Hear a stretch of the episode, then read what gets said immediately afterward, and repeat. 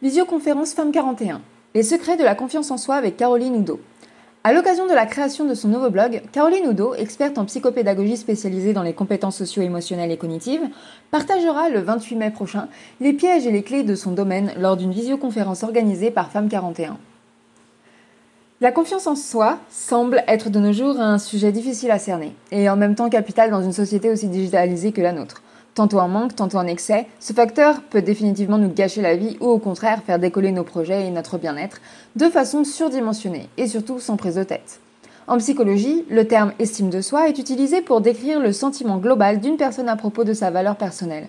En d'autres termes, l'estime de soi peut être définie comme la mesure vous permettant de vous apprécier et de vous aimer, quelles que soient les circonstances. L'estime de soi est définie par de nombreux facteurs, notamment la confiance en soi, le sentiment de sécurité, l'identité, le sentiment d'appartenance, le sentiment de compétence. D'autres termes sont souvent utilisés de manière interchangeable avec l'estime de soi, comme la valeur personnelle, la considération de soi et le respect de soi.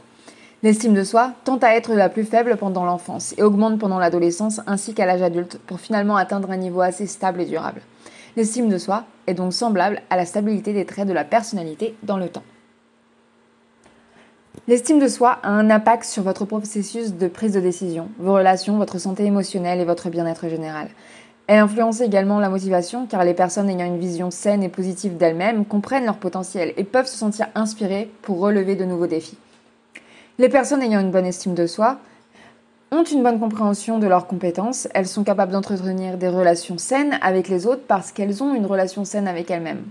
Elles ont des attentes réalistes et appropriées envers elles-mêmes, et leurs capacités comprennent leurs besoins et sont capables de les exprimer.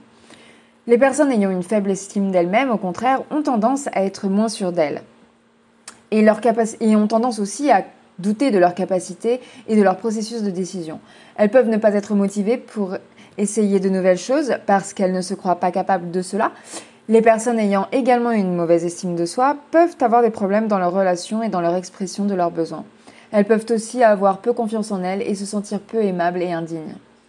Les personnes ayant une haute estime d'elles-mêmes peuvent surévaluer leurs compétences et se sentir autorisées à réussir, même si elles n'en ont pas les capacités. Elles peuvent avoir les problèmes relationnels et s'empêcher de s'améliorer parce qu'elles veulent absolument se voir parfaites. Alors comment trouver un juste milieu? Caroline Oudot répondra à cette question lors de sa visioconférence le 28 mai.